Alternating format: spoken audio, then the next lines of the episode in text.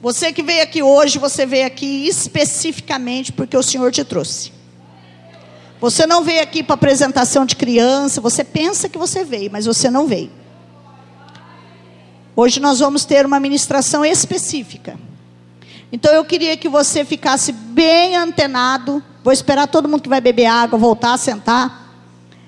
Eu queria que você ficasse bem antenado no que a palavra vai falar essa noite.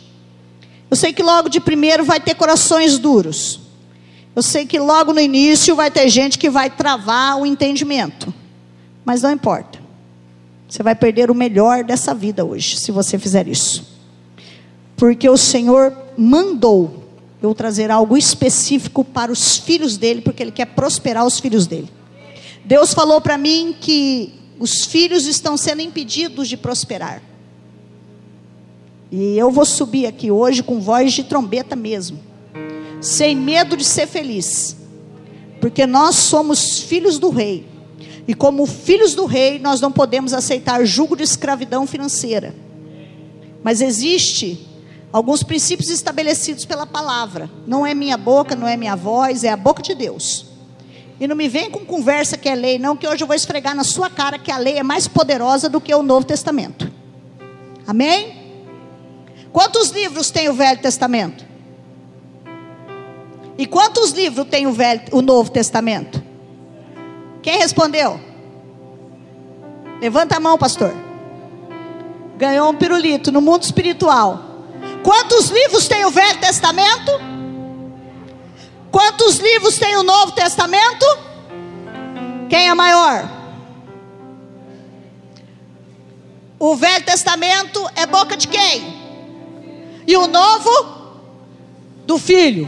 Quem é maior, o pai ou o filho? Então, é só o começo.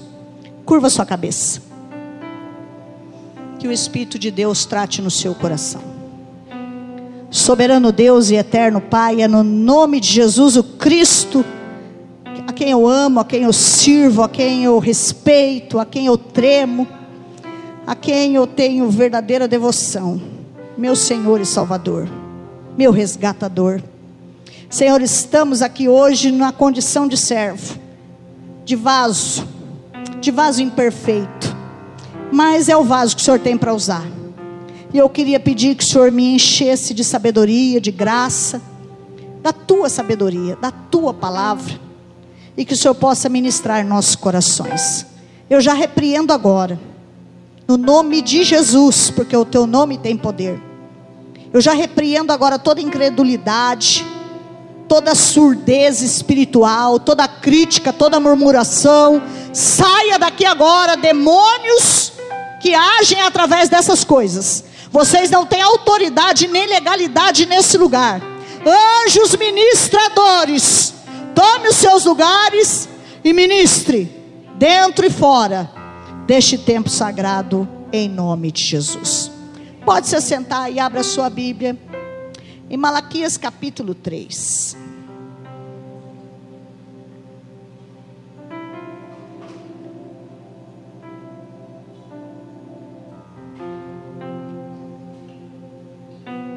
Eu sei quando Deus vai fazer algo, porque eu estou aqui de pé, mas eu estou tremendo por dentro, acredita?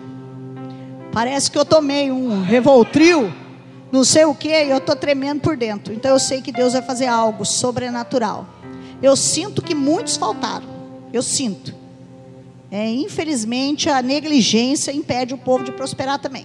Graças a Deus por isso. A excelência é contada como primícia. Mas eu louvo a Deus que você veio, que você está aqui. Malaquias capítulo 3, do 6 até o 12.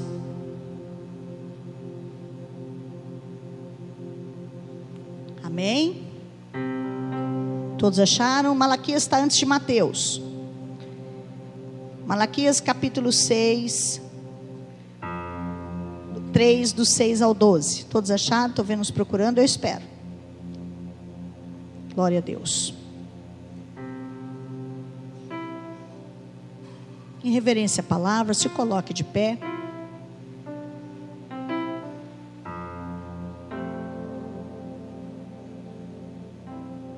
Em verdade, Eu, o Senhor, não mudo. Por esta razão, vós, os filhos de Jacó, não sois consumidos completamente. Desde a época de vossos antepassados, se desviaram das minhas leis e não as obedecestes. Agora, pois, voltai para mim, e eu voltarei a vós, afirma o Senhor dos exércitos. Todavia, me indagais, mas do que devemos nos arrepender? Pode um ser humano roubar algo de Deus? No entanto, está me roubando, diz o Senhor. E ainda ousam questionar como é que estão me roubando? E o Senhor diz: ora, nos dízimos e ofertas.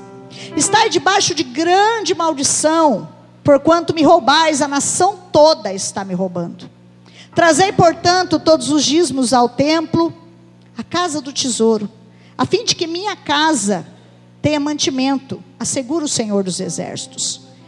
E comprovai com os vossos próprios olhos, se eu não os abrirei as janelas dos céus, e se não derramarei sobre vocês tantas bênçãos, que nem conseguireis aguardar. Também pedirei que as pragas que devoram as vossas colheitas e as videiras dos vossos campos não serão repreendidas, promete o Senhor dos exércitos. E todas as nações vos chamarão bem-aventurados, porque a vossa terra será maravilhosa, promete o Senhor dos exércitos. Pode se assentar.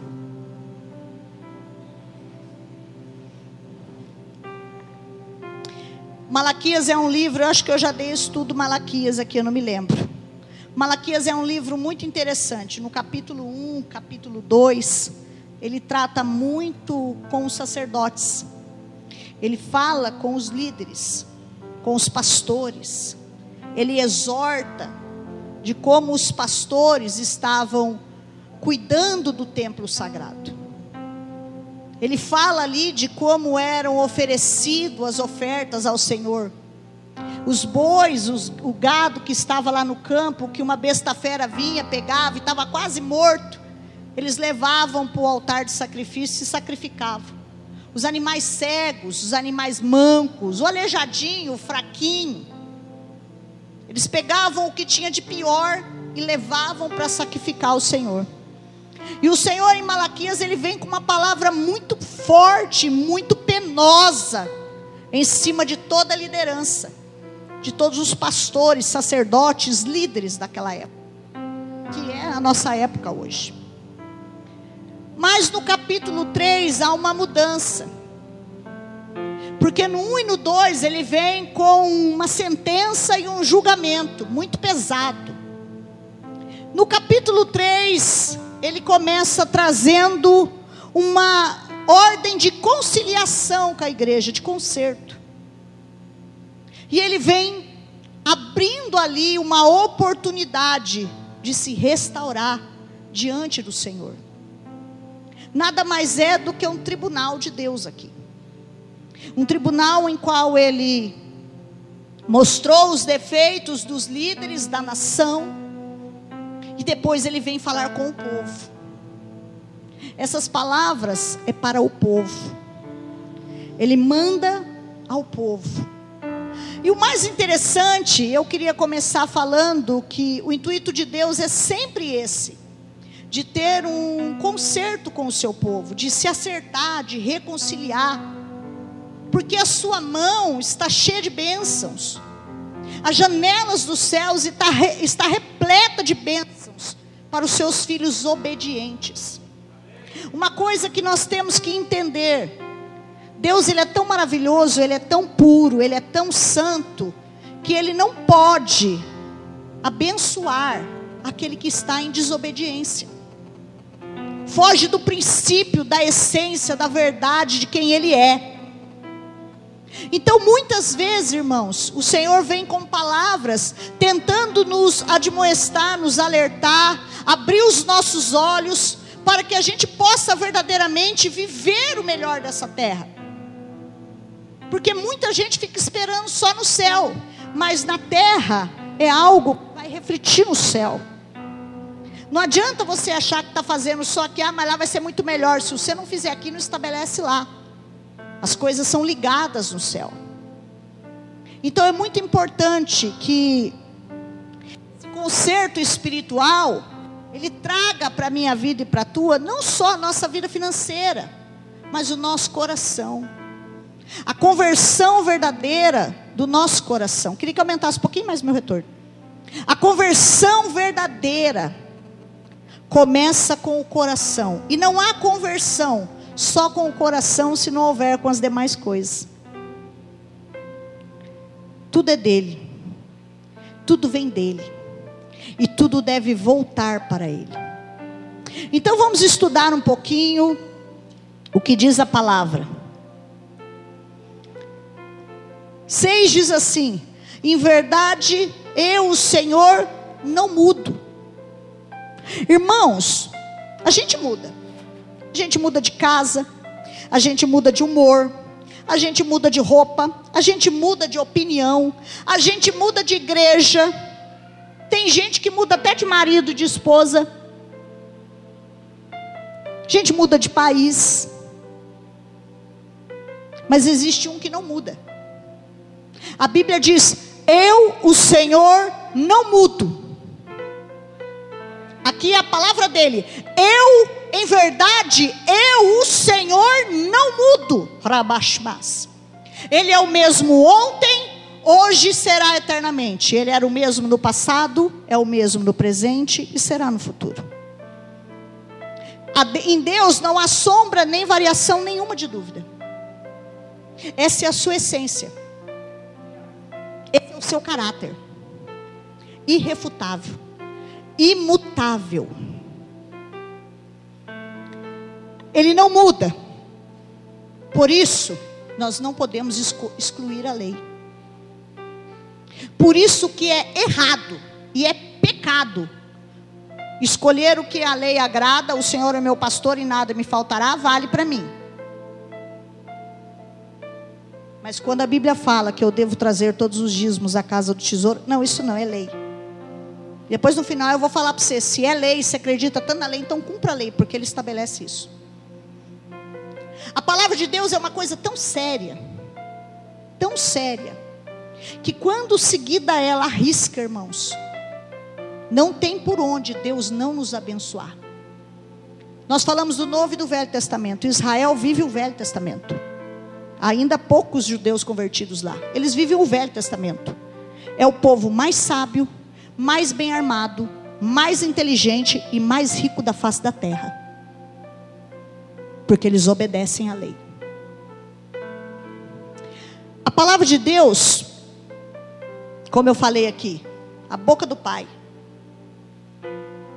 Então, se Deus não muda, se a Sua palavra não muda, o que ele falou no Velho Testamento não mudou até hoje. É aliança perpétua. Não pode ser excluída, não pode ser abolida. Não pode ser queimada. Não pode ser torcida. Um ser imutável. Que não há sombra nem variação. Deus não é como a gente, irmãos, que vai conforme a banda toca.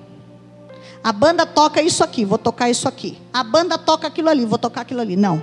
Deus tem a sua essência. Deus tem a sua ordem. Deus tem o seu caráter. E esse caráter não vai mudar nunca. Ele é santo.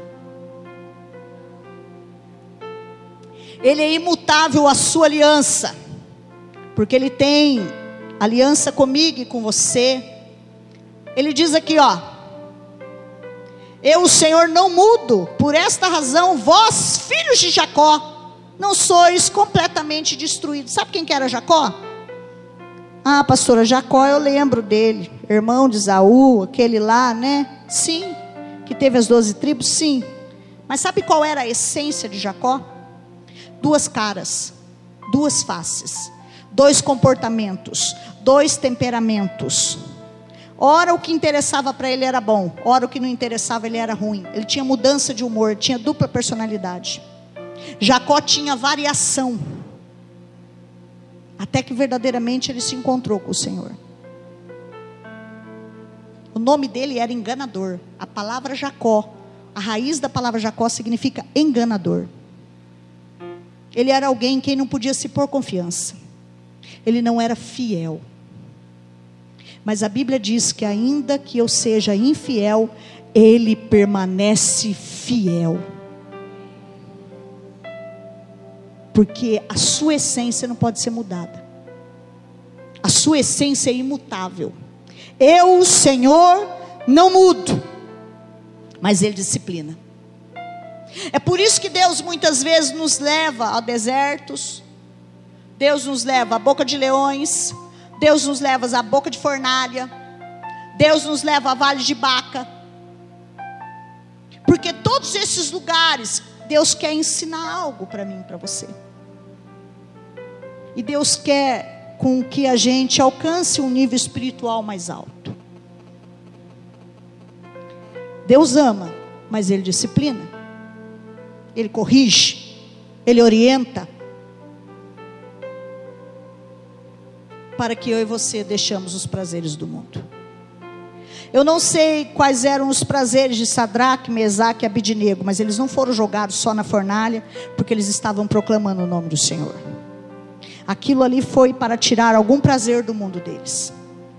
A vida de Jó é um exemplo claro de alguém que estava preso ainda às coisas materiais.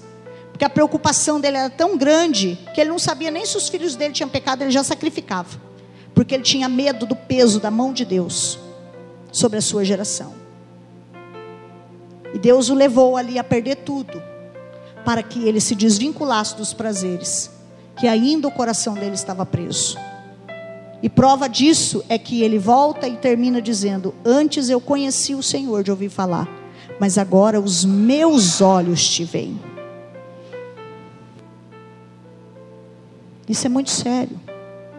Tem um jovem na Bíblia, jovem rico, que a palavra de Deus fala assim que ele era um menino bom, muito rico, seguia os mandamentos, e ele chega para Jesus e fala para Jesus assim: Mestre, o que, que eu tenho que fazer para ser seu discípulo? Jesus olha bem para dentro dele e fala assim: pega tudo que você tem, vende e dá para os pobres. Você não vai ver nenhuma outra passagem na Bíblia Jesus falando de dinheiro para alguém. Você sabe por que, que Jesus falou aquilo para ele? Porque o Deus dele era o dinheiro. Quem estava dirigindo o coração dele era o dinheiro. Então Jesus sabia o que estava no intuito do coração. Jesus sabe o que está no intuito do nosso coração. Nós não somos observados por aquilo que a gente faz e todo mundo vê. Nós somos observados por aquilo que a gente pensa e faz que ninguém vê. Amém? Ser o primeiro. Voltar a ser o primeiro em tudo. Essa é a vontade de Deus. Mas Ele nunca desiste do seu amor mas nos transforma a sua imagem e semelhança sempre que voltamos a buscar a sua essência. Ele fala na sua palavra que ele fala da segurança também, que ele dá às nossas gerações. Quando ele fala aqui, ó, filhos de Jacó, não sois completamente destruídos por essa razão, porque eu não mudo. Porque lá atrás eu fiz uma aliança que eu não mataria mais, que eu não destruiria mais. E eu não mudo. Então estou dando uma oportunidade para as suas gerações. Que ainda, irmãos, que eu e você não entramos num concerto, Deus vai estabelecer essa mesma oportunidade para as nossas gerações. Porque Ele não muda. Ele não vai mudar. Deus nos trata. Não é nada disso. Sabe o que eu fico pensando? que se Deus fosse nos tratar conforme o nosso pecado, nós estava tudo lascado. A Bíblia diz que essa misericórdia que Ele tem é a graça de não nos ter consumido até hoje. Porque se Ele fosse olhar mesmo, irmãos, para o nosso pecado, e ó, sobrava mais ninguém na face da terra. Ainda mais hoje que está corrompido de um jeito que está um negócio esquisito. O crente já não tem mais a essência de crente. O crente compra e não paga. O crente chega atrasado em tudo. O crente não se organiza. O crente está dando mau testemunho. Eu vi não sei quem colocando lá esses malditos crentes, irmãos, olha o peso da palavra. Nós estamos considerados como maldito. Sabe o que é maldito? Aquele que não tem a graça de Deus. Porque infelizmente as pessoas estão brincando com o cristianismo. Cristianismo não é coach para você sair daqui motivado. Cristianismo é para você sair daqui com a alma doendo. É para você sair daqui com o espírito gritando para se consertar. Isso é o cristianismo. Porque se fosse para dar estudo coach, irmãos, a gente ficava lá na nossa casa. Jesus sentava e ensinava duramente, com palavras de sabedoria, mas duramente. Observa o sermão de Jesus. Bem-aventurado, olha o sermão do monte, analisa ele com cuidado. Analisa as parábolas com cuidado. Você vai perceber que ele não brincava no que ele falava. Da, a parábola do talento, a parábola das virgens. São ensinamentos profundos do mestre da sabedoria.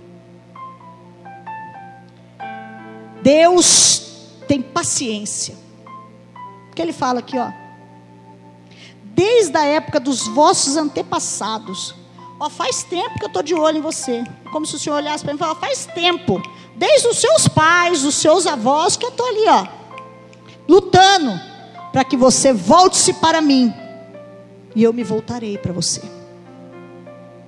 Ele diz aqui: Voltai para mim, e eu me voltarei para vós. Sabe o que ele está dando aqui? Uma oportunidade da gente mudar o DNA dos nossos antepassados. Ah, porque meu pai era assim, meu pai fazia assim. Esse negócio de quem era, era. Já era, a palavra era é passado. Deus quer mudar o seu DNA. Porque quando ele muda o DNA, ele muda a paternidade. Quando ele muda a paternidade, ele muda a herança. Você está entendendo? Quando você muda de pai, você muda de herança. Ele tem paciência, ó. Volte-se para mim, e eu me voltarei para vocês. Deus ele é tão imutável que o ser dele é imutável, mas ele é dinâmico ele é dinâmico. Todas as vezes que você vê falar de Deus, ele está ele tá agindo. E o Espírito do Senhor pairava sobre as águas. Não estava parado, não, irmãos, estava em movimento. Estava agindo. Deus é um Deus de ações, de movimento. E aí, muitas vezes, nós impedimos Ele de manifestar as suas ações. Deus fica paralisado. Não posso fazer, estou engessado. Eu quero fazer, minha mão está cheia, mas não posso derramar. Fica engessado. Fica preso. Porque erramos e não nos consertamos. Seu relacionamento com Deus precisa mudar para que Ele possa manifestar as suas ações em nós. Deus precisa manifestar as suas ações em nós. Sabe por quê, irmãos? Coisa linda, né? Deus tem uma aliança comigo e com você. A noiva, ela espera o seu noivo e ela tem um compromisso ali de esperar, de se guardar, de se manter íntegra, para que o seu noivo venha recebê-lo em matrimônio. Nós também temos que ser assim, afinal, nós somos a noiva do cordeiro. E para a gente se manter íntegro, se manter ali dentro do, do compromisso, nós precisamos estabelecer isso diante da palavra, seguir a palavra, obedecer a palavra. Viver a palavra. Viver a palavra, irmãos, não é difícil. É doloroso porque a carne não quer. Mas não é difícil. Depois que você entra naquele concerto, é igual parar de beber e parar de fumar. Depois que você parou, parou. Quando você começa a, a, a interagir ali com o relacionamento com Deus, irmão, você não quer parar nunca mais. Eu não troco esse Jesus por nem um milhão de euros. Para mim ele é suficiente. E olha, estou com especial gasto, não estou pouco me preocupando. Você sabe por quê? Porque ele me é suficiente. Ele é o Deus de paz. Ele é o Deus que nos dá sabedoria, direcionamento. Mas eu preciso ter esse compromisso com Ele. Porque eu sou a noiva. Você é a noiva. Você já não é mais filho de Deus. Filho de Deus você era lá quando você aceitou Jesus. Agora você é a noiva. Que tem que estar preparada, adornada para a volta de Jesus. Que tem que entrar no concerto, na aliança. Amém? Deus não pode se agradar de um povo que desobedece, que desonra. Se você olhar um pouquinho lá, ele fala no Malaquias 1 alguma coisa, ele fala para os sacerdotes: Vocês me desonram, vocês me desprezam. Quando nós desobedecemos a palavra do Senhor, nós desonramos, nós desprezamos Ele. Amém? E ainda às vezes a gente faz essa pergunta, né? Todavia perguntamos: mas por que nós devemos nos arrepender mesmo? É sério, né? Porque às vezes a gente está fazendo errado, está fazendo errado, não. mas o que, que eu tenho que me arrepender mesmo? Somos irônicos. Sabe por quê, irmãos? Quando o pecado não nos confrontar mais, significa que a chama, eu falei hoje para os adolescentes, há duas chaminhas que queima dentro da gente. O foguinho do Espírito e o foguinho de Satanás. Quem você tacar mais pauzinho ali para queimar, é o que vai prevalecer. E o foguinho do Satanás eu posso garantir, ele não grita e ele não berra dentro de você quando eu e você pecamos. E aí a gente faz isso aqui, mas no que, que nós estamos pecando mesmo? Do que, que eu tenho que me arrepender? Pior do que pecar, irmãos, é achar que não pecou. Pior. Há muitos que não choram mais pelos seus pecados. Os olhos estão secos. Uma vez eu ouvi alguém falar: os olhos estão secos, nunca mais eu esqueci. Porque a gente chora quando vê algo bonito na televisão, né? A gente chora quando vê, se emociona. Mas a gente tem que chorar mesmo é pelo afastamento de Deus da nossa vida. E muito cristão está com o olho seco. Tendo necessidade de viver a base de stand-up para sorrir. Tendo necessidade de viver uma vida de mentira. Porque o pecado não confronta mais. E ele continua falando aqui. Aí Deus responde: Pode um ser humano roubar algo de Deus? No entanto, estáis me roubando. E aqui ele está falando nitidamente da parte financeira. Pastor, só vai pedir dinheiro para mim? Não. Eu estou te ensinando a prosperar. Sei que hoje tem bastante visitante aqui. Deus não trouxe aqui à toa. Deus não te trouxe aqui à toa. No que estás me roubando? Nos dízimos e nas ofertas, o Senhor diz. Você sabe por quê, irmãos? Ninguém rouba o que é seu. O que é meu, se eu pegar, é meu. Agora, se eu pegar uma coisa que é de outro, eu estou roubando. Estou sendo chamado de ladrão. E ele fala: me roubais no dízimos e na oferta. Pastora, mas no dízimo, o dízimo o que, que é? É dívida. O dízimo é uma dívida. Ela vem primeiro de tudo. É você estar devolvendo aquilo que ele te confiou. Sabe quando você empresta dinheiro de agiota? Você não empresta dinheiro de agiota e combina lá que você vai pagar tanto por mês? E aí você tem um medo, porque a agiota manda matar. Primeiro dinheiro que você pega, pagar o agiota. Com Deus é a mesma coisa, Ele vai mandar te matar? Não, mas a Bíblia diz que nós seremos amaldiçoados. Com maldições são amaldiçoadas. Porque Ele não pode impedir o mundo espiritual de vir repreender o devorador. É dívida. E a oferta é presente. E ninguém pode dar presente sem antes pagar a dívida. É sério. E eu vou ensinar aqui vocês. Fidelidade na devolução do dízimo. Dízimo é um princípio estabelecido pelo próprio Deus. Esses dias eu vi uma, eu não vou falar aqui a denominação, porque eu não conheço todo mundo que está aqui. Mas uma determinada denominação romana lançou uma propaganda que o dízimo ia ser o valor que você quisesse, ou 5%. Promoção do dízimo. Ponha em dia só. Você já viu quando o nome vai para o Serasa? Que daí as lojas começam a mandar os valores mais baixos? Estão fazendo até isso com o dízimo. palavra dízimo significa décima parte. Ponto. Ninguém tem autoridade para acrescentar nem 20 e nem tirar para 5. É sagrado. Promoção do dízimo. Já pensou que coisa louca?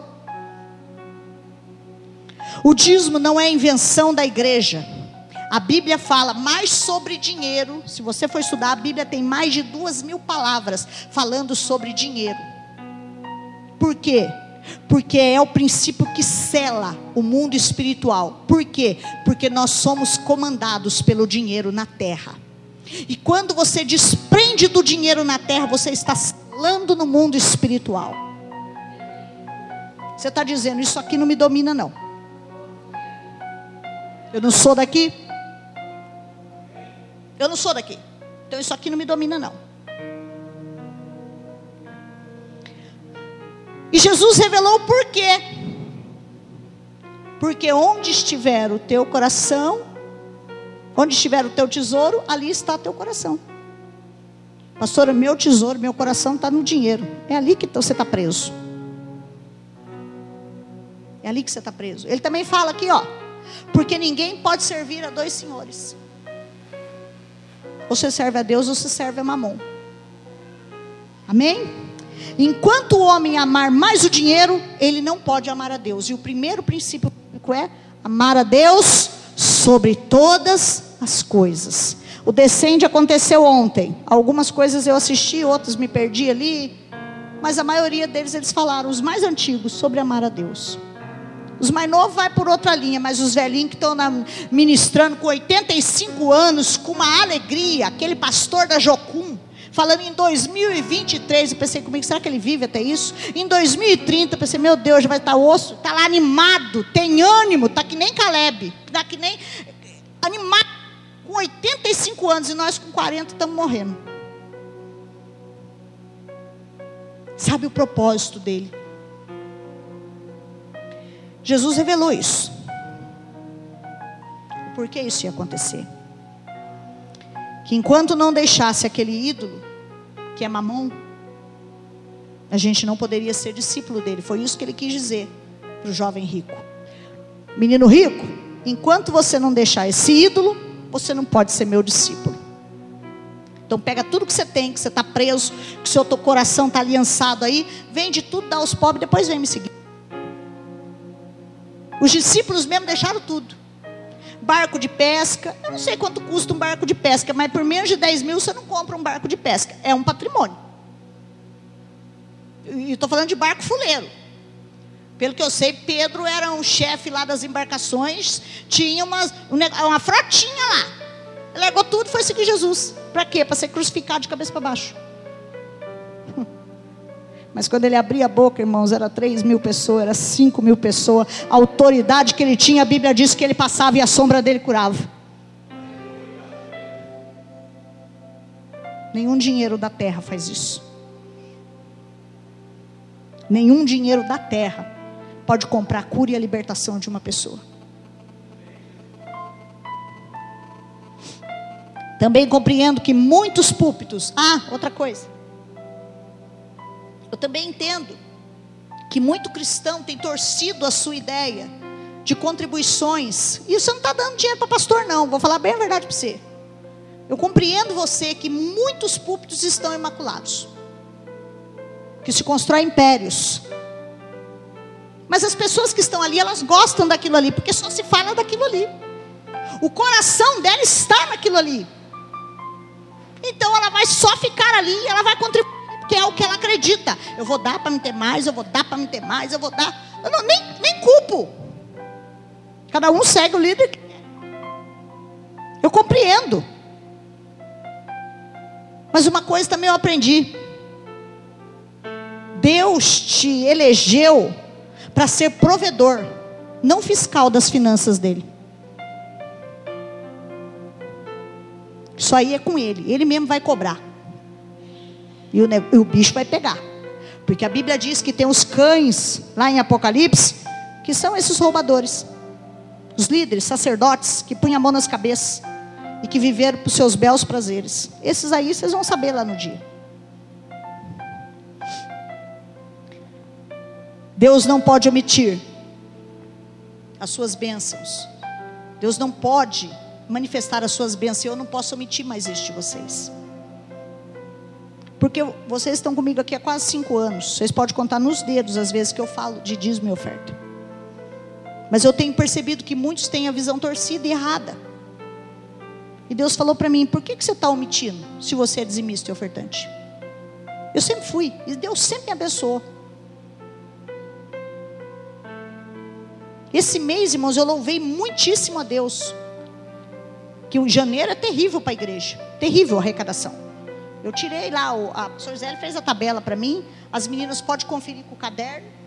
As contas não são muito, mas são altas, porque a gente paga muita conta alta. Só para quadrangular, irmãos, eu tenho que acertar todo mês lá o patrimônio. Choro nem vela. E o que, que acontece? O mês foi horrível. Mas eu louvei a Deus que vieram e me trouxeram ofertas pessoais. E me deram delícias. Foi o que eu paguei minhas continhas, que graças a Deus é pouco, mas eu tenho. Deus já me deu uma estratégia, Deus sobrevivei muito bem. É que eu ainda não consegui montar. Mas Deus já me deu. Eu já tenho uma fonte de renda. E graças a Deus meu marido mantém toda a despesa da casa. Trabalha e trabalha muito. Mas eu compreendo que muitas vezes a gente fica preso a isso. Mas eu tenho moral para falar aqui, porque eu sou dizimista e ofertante desde o dia que eu me converti. Então essa palavra que eu falar aqui vai entrar no seu coração. Porque eu pratico ela. Quem retém está debaixo da maldição. E não é opcional, é mandamento. O que, que a Bíblia diz aqui, irmãos? Está em que me roubastes? Nos dízimos nas ofertas. Estás debaixo de grande maldição, porque me roubais, a nação toda está me roubando. Eu louvo a Deus porque agora nós estamos com um presidente aí que eu tenho certeza que ele é dizimista. A igreja que a mulher dele congrega recebe o dízimo dele, eu posso garantir para vocês. A nação está sendo purificada. E eu não defendo aqui partido político, não. Eu defendo o que é justo e o que é certo. Dai honra a quem tem honra. Nós estamos vendo aí. Nunca se teve um governo que lutasse tanto pelo bom costume. Nunca se teve um governo que lutasse tanto pelas crianças e as mulheres. Nunca se teve. Louva a Deus pela vida da ministra Damares. Conheço ela pessoalmente. Ministra uma palavra, fala rápido, mas ministra muito. Da Igreja do Evangelho Quadrangular ela é. Pregou muitas convenções. Uma mulher de Deus que está botando a cara a tapa aí que se sair na rua é perigoso tomar um tiro. Mas feliz é a nação cujo Deus é o Senhor. E nós estamos em um ano de dupla honra. Em que Deus quer abençoar duplamente para recompensar os anos consumidos pelo devorador, pelo gafanhoto. Ele quer fazer. Mas aí, irmãos, tem as desculpas para não obedecer. Marquei aqui. Isso aqui eu peguei de um estudinho velho que eu tinha lá em casa. Justiça teológica. É a primeira. A justificativa teológica é a primeira que o crente dá. É a lei, eu estou na graça. Olha, irmãos. Se é a lei e você está na graça, então você devia obedecer. Porque Jesus disse aos fariseus, Mateus 23, 23. O que está escrito aí?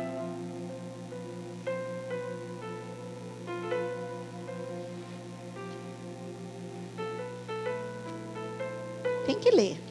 Se nós não ler, não é palavra. Mateus 23, 23.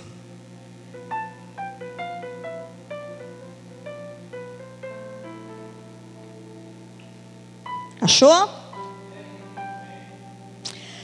Ai de vós, doutores da lei, e fariseus hipócritas, porque dais o dízimos da hortelã, do endro, do cominho, mas tende descuidados dos preceitos mais importantes da lei, a justiça, a misericórdia e a fé. Espera aí, deixa eu entender. Se o dízimo é lei, e Jesus estava no Novo Testamento falando para os fariseus que estava dando dízimo e oferta, ele chega para eles e fala assim: Ah, vocês estão aqui cumprindo a lei, porque ele não veio para tirar a lei, ele fala isso. Eu vim para cumprir a lei. Jesus olha para ele e fala assim: Ah, então tá, vocês estão dando dízimo, oferta. Agora eu vou falar para mim e para você: você não quer dar o dízimo, não quer dar a oferta, porque é lei. A graça, eu estou na graça. Então tira da graça a fé, a justiça e a misericórdia. Porque se você quer só o que te convém, o que te é benefício também não te é direito. Como é que nós vamos viver sem fé e sem misericórdia de Deus? E sem o amor?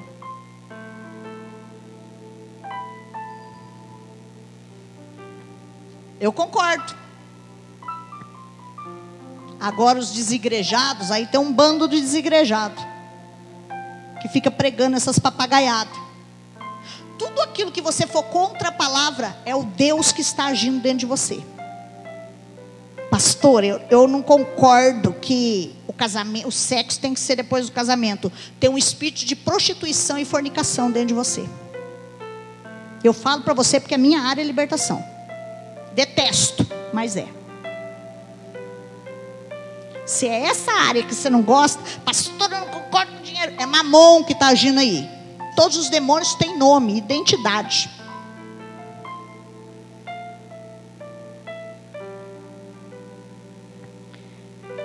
Segundo justificativa, a financeira. Não sobra. Quem já ouviu dizer isso aí, né? Ah, nunca sobra. Nunca vai sobrar. Deus não é Deus de sobra. Deus não é mendigo. Você também não é mendigo, você é provedor. Você é provedor. Você quer a palavra de mendigo ou de provedor? Você toma posse. Nunca vai sobrar. Dízimo é dívida. Provérbios 3, 9.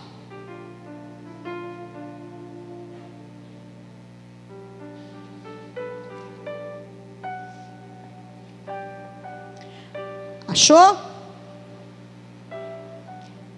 Honra ao Senhor com os teus bens e com as tuas primícias de todos os teus rendimentos. Vou ler o 10.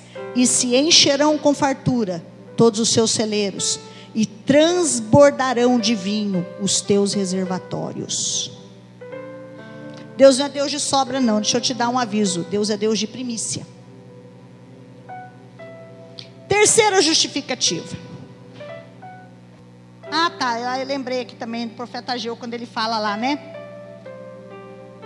O que sobra na sua mão, a Bíblia começa lá, Ageu 1. O que comeu o cortador, deixou o migrador, comeu. Comeu o migrador, deixou o devorador, comeu. O que sobra, o bicho vem e come. Você não vê, mas come. Você não vê, não, você vê, mas você não acredita. Come nas multas, come nos remédios, come de um jeito ele come. Você fala assim, hoje sobrou um dinheirinho, pá, já achou um fim para ele. Terceira justificativa, a matemática. Essa aqui é a dolorosa, hein? Deuteronômio 28. É aquela que fala assim. Essa aqui é para os matemáticos, né? Conheço um monte de ímpio que prospera. Davi fez essa oração. Ô oh, Senhor, até meus inimigos estão melhor do que eu no, no, nas finanças. Tem muitos que falam isso, né? Mas nem toda riqueza significa prosperidade. Eu conheço, eu me lembro da pastora Gisele. Lembra uma vez que você falou do coleginho? Ela não vai lembrar. Mas eu vou contar aqui uma história. Das pessoas que nós passamos em frente ao colégio. Muitas vezes, irmãos, eu vou falar para vocês que eu lidei com muitos milionários. Deus conecta a gente a pessoas. Estou devendo todos eles, graças a Deus. Eles me abençoaram muito. Estou devendo, não estou atrasada, não. Eles, eles sabem que eu não tenho como pagar agora. Ele me deu um tempo para pagar. Mas vão me dar, eu sei que vão. Milionários. Uns que têm os filhos tudo descabeçado, trocaria todos os seus milhões para ter os filhos com juízo.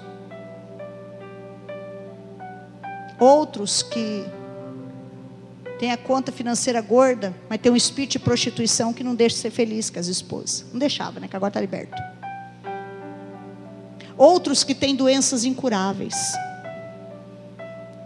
Então não fica pensando que o ímpio está ganhando dinheiro, mas ele está feliz. Ele trocaria tudo para estar tá no seu lugar. Que muitas vezes, irmãos, eu conheço gente que com salário mínimo, com casinha de dois cômodos, é mais feliz do que muito milionário. Dizimista fiel. Eu me lembro da irmã, como é que chamava aquela irmã, Renato, que morava lá no Jardim Real, a sogra do Márcio? Que era minha vice. Irmãos, uma simplicidade de pessoas. Irmã Nair, se um dia ela ouvir meu podcast, ela vai lembrar. Irmã Nair era simples. Simples, irmãos. Varria a rua, já está aposentada. Mas era de uma simplicidade, irmãos. Irmã Nair chegava todo culto, ela ia, dava uma arrumadinha, limpava a igreja, mais ou menos lá. Ela e o Márcio. O Márcio era coletor de lixo. Pastor Márcio foi o primeiro pastor que eu formei. E eu me lembro que eles eram os maiores contribuintes da igreja. Irmãos, eles moravam em dois cômodos, 365 pessoas. Não sei nem como é que dormia todo mundo lá. Mas eles eram fiéis. E eles eram felizes, com aquela humildade. Irmã Nair, eu levantava carnezinho de cinco reais, ela vinha e pegava dois. Eu falava, irmã Nair, deixa para quem pode mais, irmã Nair. Não, vou ajudar a obra do Senhor. Pastor Marcos já tem a sua casinha própria, estudou, trabalha hoje no negócio de frios. irmã Nair já aposentou, aumentou sua casinha. Estão felizes e contentes. E se você perguntar para eles, o dinheiro te fez falta? O Senhor me foi suficiente. Nem toda pessoa. Ah, tá. Deuteronômio 28.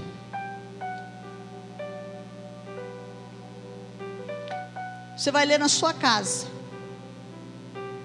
Essa é a bênção para aqueles que acham que a matemática do homem está mais certa. Você vai ler o 28, e a partir do 28, 15, eu vou dizer para você que é para o ímpio. Aqui tem para o justo e aqui tem para o ímpio. Você vai entender o que eu estou falando, porque não dá tempo de eu ler tudo aqui. Mas o Senhor faz uma separação entre os obedientes e os desobedientes. Se na lei era condicionado a isso, nós da graça já temos toda a sorte de bênção em Cristo Jesus em obediência. 1 Timóteo 6.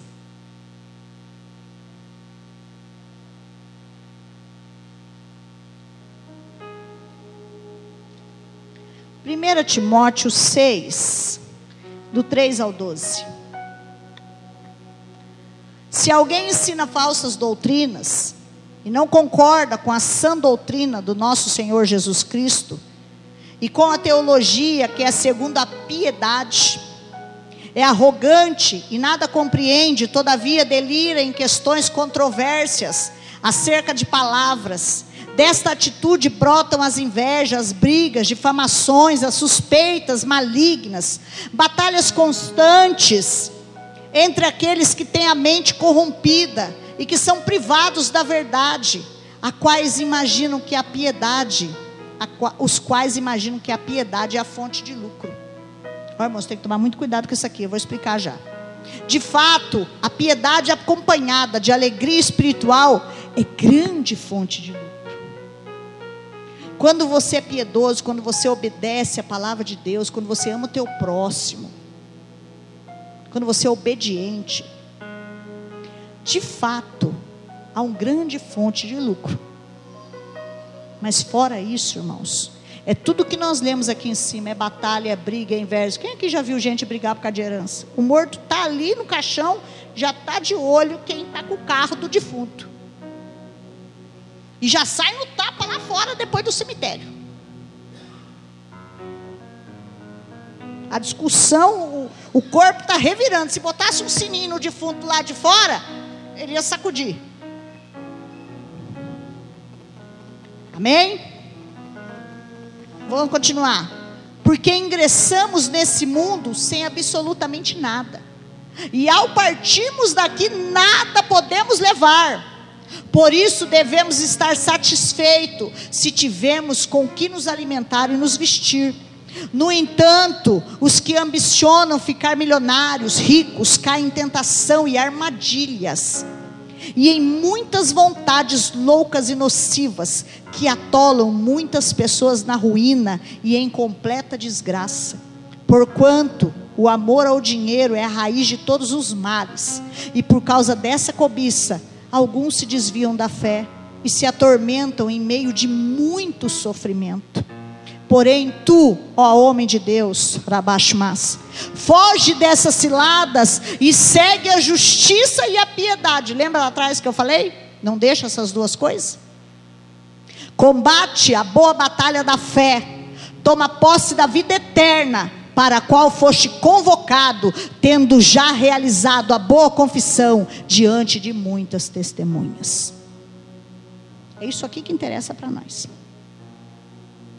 Nu você veio, nu você vai voltar. Mas estabeleça a obediência que você vai ver as bênçãos de Deus sobre a sua vida. Justificativa sentimental. Ah, eu não senti no coração ainda. Irmãos, é mais ou menos assim, já pensou, né? Comprei a casa na caixa. Nós temos que pagar essa semana. O dinheiro já está lá. Eu tinha outras coisas para pagar. Estou aqui na luta. Amanhã é dia de pagar o terreno, né? Eu vou chegar lá na caixa e falar assim: ó, eu não senti no coração de pagar esse mês. Tudo bem? Você vai chegar no seu credor e vai falar para ele: eu não senti no coração. Dízimo é dívida. Você tem que dar e acabou. Ah, pastora, mas eu não dou dízimo, mas eu dou oferta, eu ajudo o necessitado, eu faço um monte de coisa. Isso tudo você tem que fazer. Mas Deus não deu a ordem para você, ó, você manda 2% para o cego, 2% para a viúva. Deus falou: trazei todos os dias uma casa do tesouro. O restante você tem que fazer, que é a oferta de justiça e misericórdia. É obrigação sua. E você não tem que fazer para todo mundo ver, não. Faz quietinho. Passa lá, abençoa e bate em retirada. Porque se você fizer para todo mundo ver, postar no Facebook, a Bíblia diz que você já foi recompensado na terra, que é a glória do homem. Mas quando você faz quietinho, que ninguém nem sabe, você sabe que fulano está passando dificuldade. Você vai lá, faz uma comprinha e manda entregar, essa daí é lá no céu que você vai receber. Primeiro paga a dívida, depois dá o presente. Por isso Deus fala que é roubo. Por isso que Deus fala que é roubo, porque é dele, não é meu nem seu. Nós somos só mordomos. Ele deixa para mim e para você 90% para administrar. 10 é dele. É a confiança que ele tem para saber se você vai poder. É igual quando eu empresto dinheiro do agiota. Vou falar de novo. Você pega o dinheiro do agiota uma vez. Você começa a atrasar. Você não paga lá. Antes era 10%, né? É crime isso, tá, irmãos? Agiotagem é crime. Sem contar que deixa uma herança de endividamento para a geração futura que vocês não têm noção. Não vou entrar nesse detalhe aqui, mas é isso que acontece. Mas não paga o agiota aquele mês para você ver. Quando você voltar lá, tem mais 10% para você pagar. É, o negócio é sério. É muito sério. Por isso ele fala. Por isso me roubaste. Ah, e por último aqui, para me terminar. Falta mais dois. A, a justificativa lógica. Não sei o que vão fazer com o meu dinheiro. Vou repetir aqui. Deus não te nomeou fiscal dele. Você está com a credencial do céu? Deus não te nomeou. Deus te nomeou provedor. Administrador tem outros nomeados.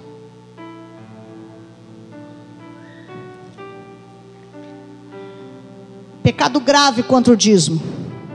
Reter o dízimo é insensato.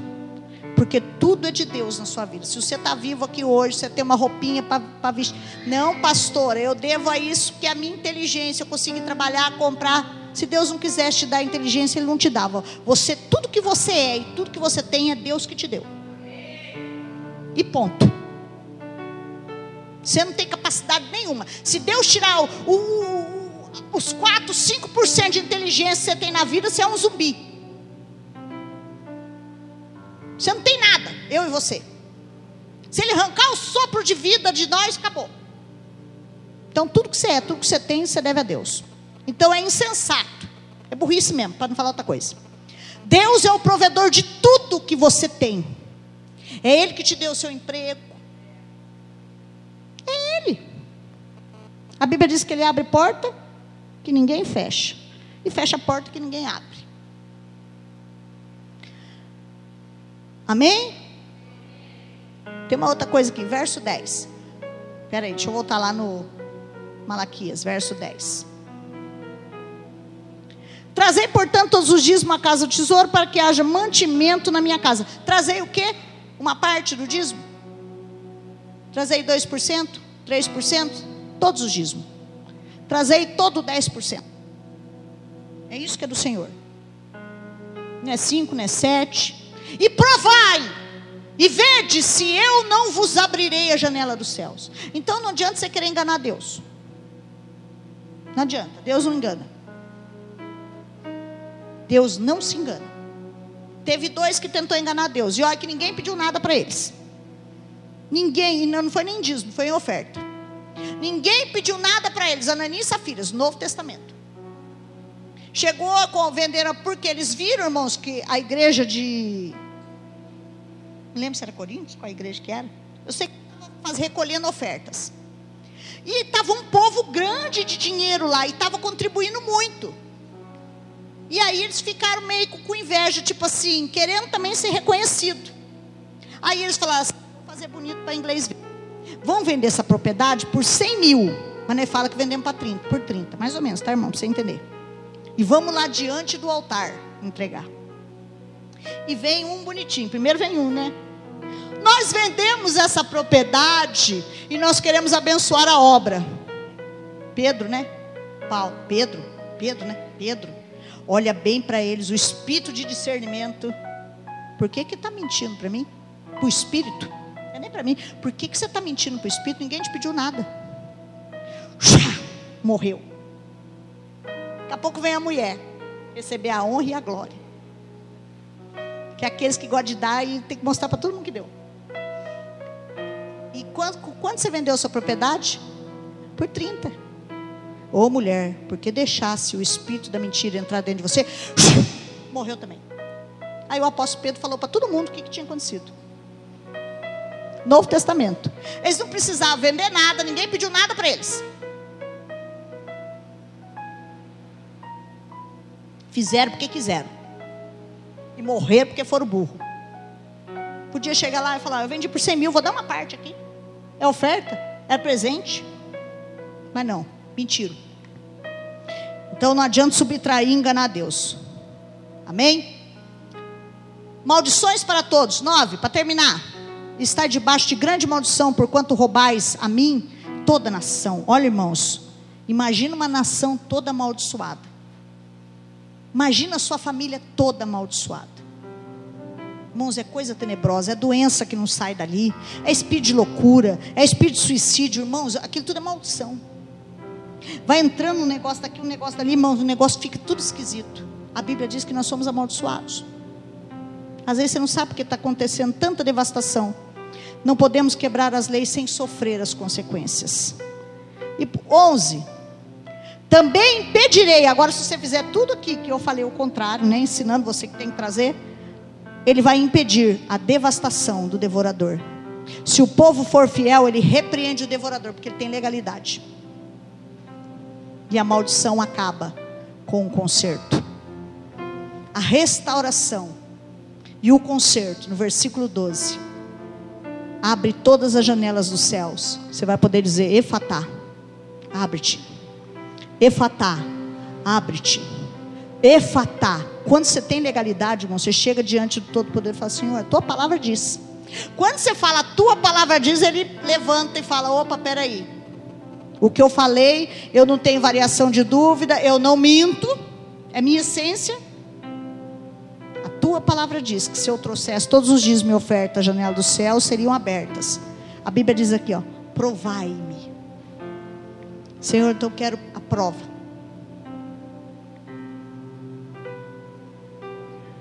Provérbios 10, 22.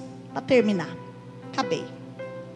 Pode preparar. Eu só quero fazer a oração no final. Deus foi bom, hein? Provérbios 10, 22.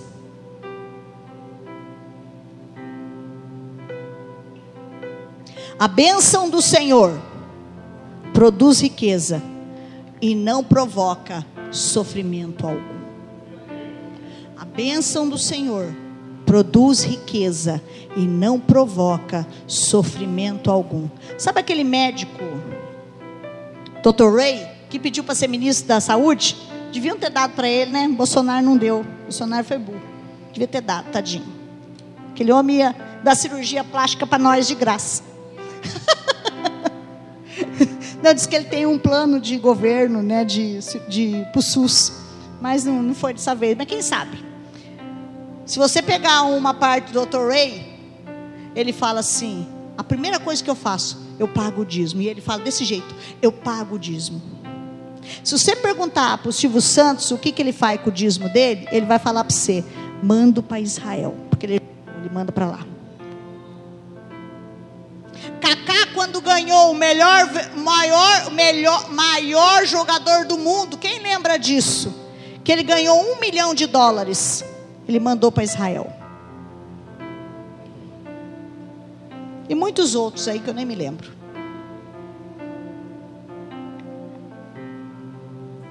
Não é meu nem seu. É do Senhor. E hoje é noite de primícias. E nós vamos fazer as primícias ao Senhor. Vocês viram que o envelope novo chegou? Só falta um negocinho de letra lá, porque vocês gostam, ainda não coloquei, porque eu não tive tempo de ir na cidade. Mas segunda-feira vou pedir para o Álvaro ir lá comprar o alfabeto lá. Você vai pôr seu nome, você não vai me amassar, irmãos. Isso aqui custou 350 reais, todos os envelopes. É caro, é dinheiro sagrado. Eu podia comprar dois ventiladores, mas comprei envelope. Então você não vai me amassar, você não vai dobrar no meio, você vai fazer com excelência para o Senhor. Bonitinho, ó, tá bonito, bem feito. Se você quiser entregar a sua primícia, a sua primícia é um dia do seu trabalho. Passou disso é oferta de, de, de alçada, nem lembro mais. Mas a primícia é um dia do seu trabalho. Você ganha mil reais, divide por 30 dias aquele um dia do Senhor. É assim que você faz. Essa é a sua primícia.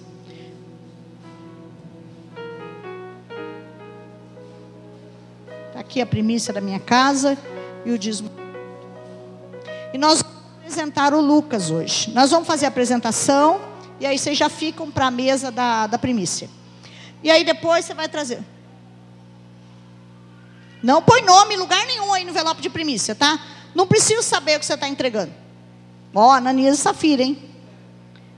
Você não vai me escrever nada, não precisa. Você vai pôr seu, seu coisinha, a não sei que você queira pôr lá dentro, mas não precisa, tá bom? A gente soma tudo e relata no relatório. Agora o seu dízimo tem nome, porque o envelope é seu, pessoal. Tem aquele controlinho que vocês gostam. Quem não quiser pôr também não precisa. Mas o nome está ali, você põe bonitinho. Porque liderança minha que rouba Deus não trabalha comigo. Não, pastora? Não. Só para você entender. Por quê? Porque eu não, eu, eu não quero que passe maldição para vocês.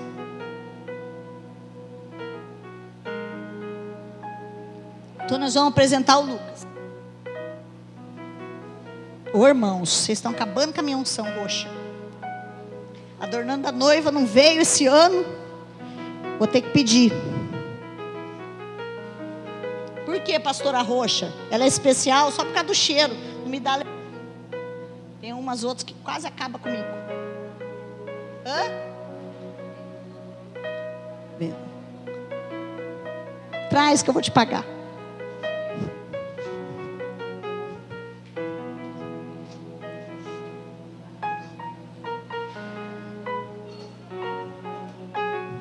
Preparou algum louvor específico? Pode vir aqui a família do Lucas, os que vieram para abençoar a vida dele. E aí você vai trazer a sua oferta e o seu dízimo também, depois na hora de pegar as primícias. E, e você vai ficar para a oração, que é a oração. É, chama a família toda. Vem a família do Hugo, do, do, do Lucas. Essa mesa aqui não está no lugar certo. É. Ah, não vou largar aquela. Para atrapalhar, né? Ô, gente, põe a. a peça os meninos aqui, ó. Ô, Dora, você não, fia. Ajuda. É, vamos um pouquinho do lado aqui, ó. Porque senão não sai, fica feio na foto. De ladinho aí, vira de ladinho. Aí. Aí, aí tá bom. Tá bom. Glória a Deus. Essa é a família? Glória a Deus. Tudo bem, graças a Deus. Glória a Deus. Graças a Deus. Por isso não podemos brigar com eles. Nós brigamos com eles, vai todo mundo embora. Mas eu brigo, irmãos. Eu acho que é os que eu mais brigo. é que eles são obedientes. Se não for também. Então vamos receber o, o Lucas louvando a Jesus.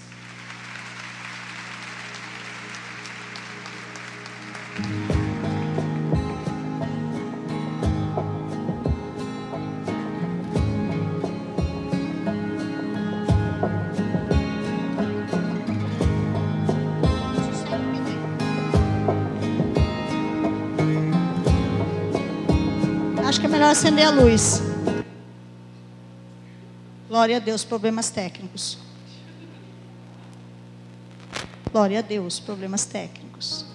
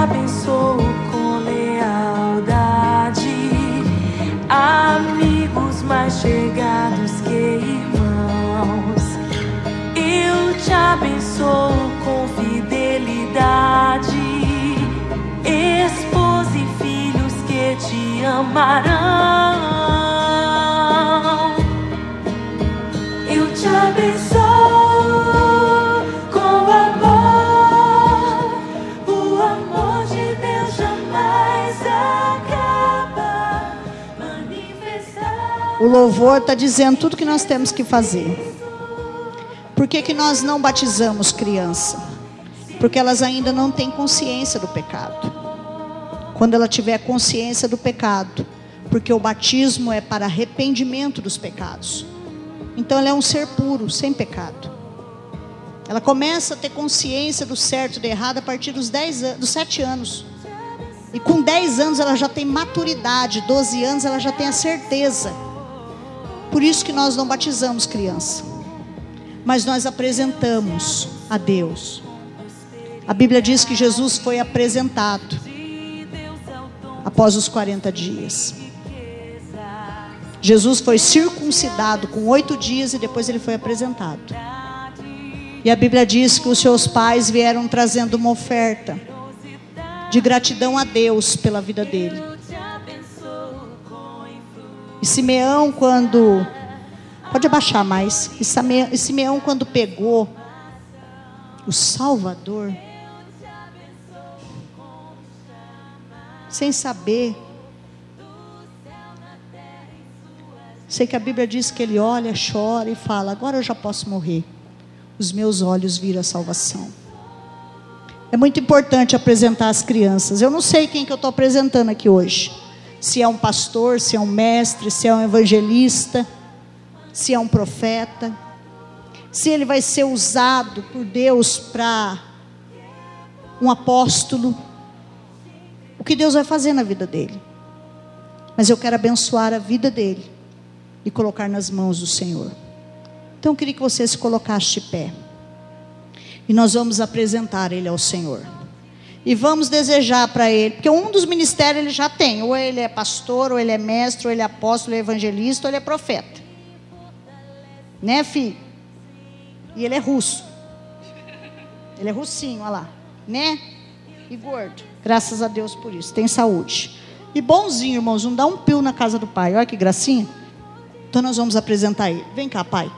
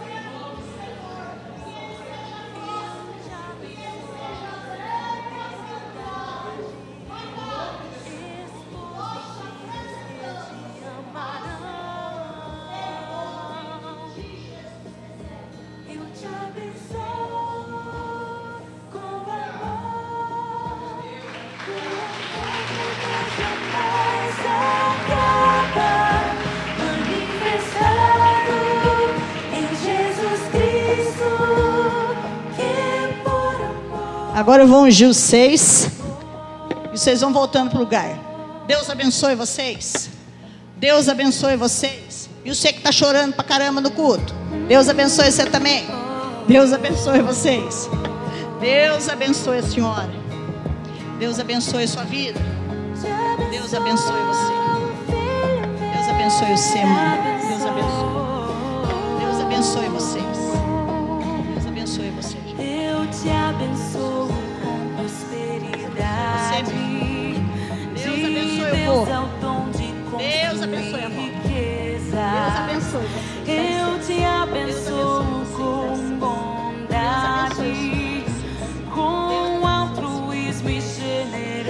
Deus abençoe vocês.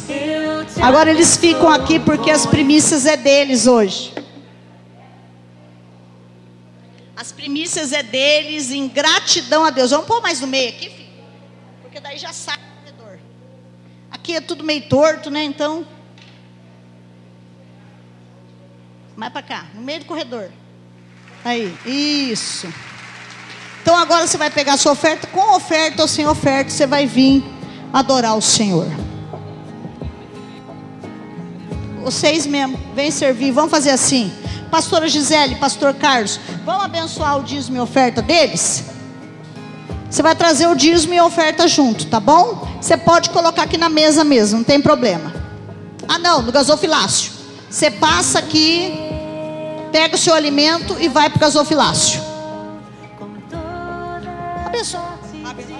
É, isso, é. Vamos lá, abençoa eu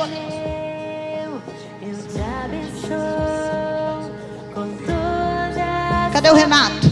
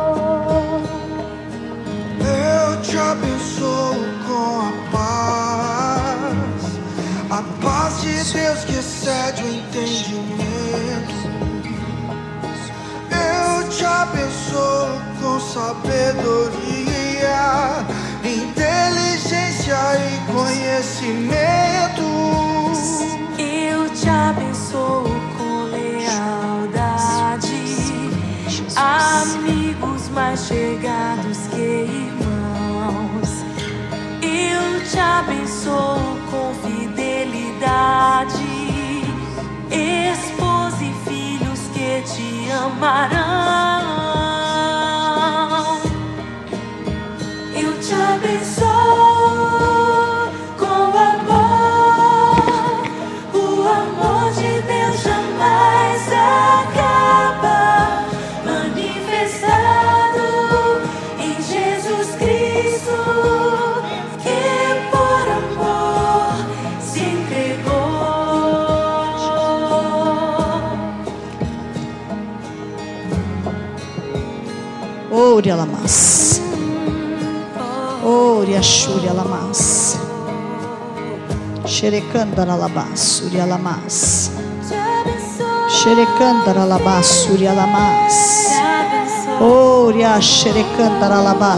Andara alabas.